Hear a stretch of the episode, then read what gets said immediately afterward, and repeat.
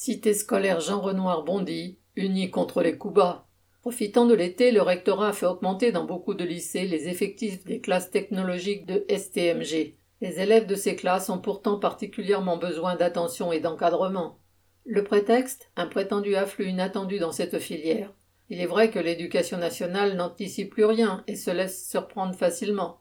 Et comme il n'existe plus aucune marge de manœuvre pour surmonter les imprévus, sa seule solution est d'entasser un peu plus ses élèves.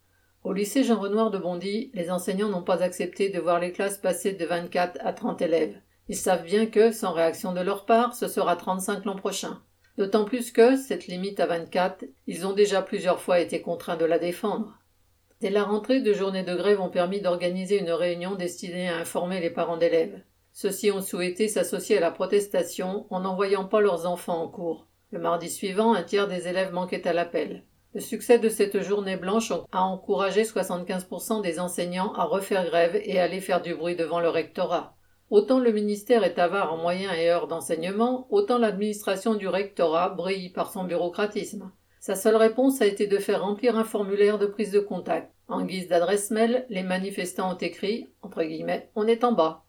Il aura fallu une nouvelle journée de grève et un voyage au rectorat pour obtenir finalement un refus. Dans son étrange langage, cela s'appelle un arbitrage négatif. Les grévistes, doutant de leur capacité à continuer, renoncent à obtenir la cinquième classe qui maintiendrait pour cette année les effectifs à 24. Mais ils sont fiers d'avoir réussi à se mobiliser avec force et unité, d'avoir résisté et posé des jalons pour la suite avant de manifester ensemble dans le cortège interprofessionnel du 29 septembre. Ils sont fiers aussi d'avoir suscité des discussions dans bien d'autres établissements où les SMTG sont déjà à 35 depuis longtemps. Ils savent que la question des effectifs croissants ne se réglera vraiment que quand la colère fera tache d'huile. Correspondant Hello.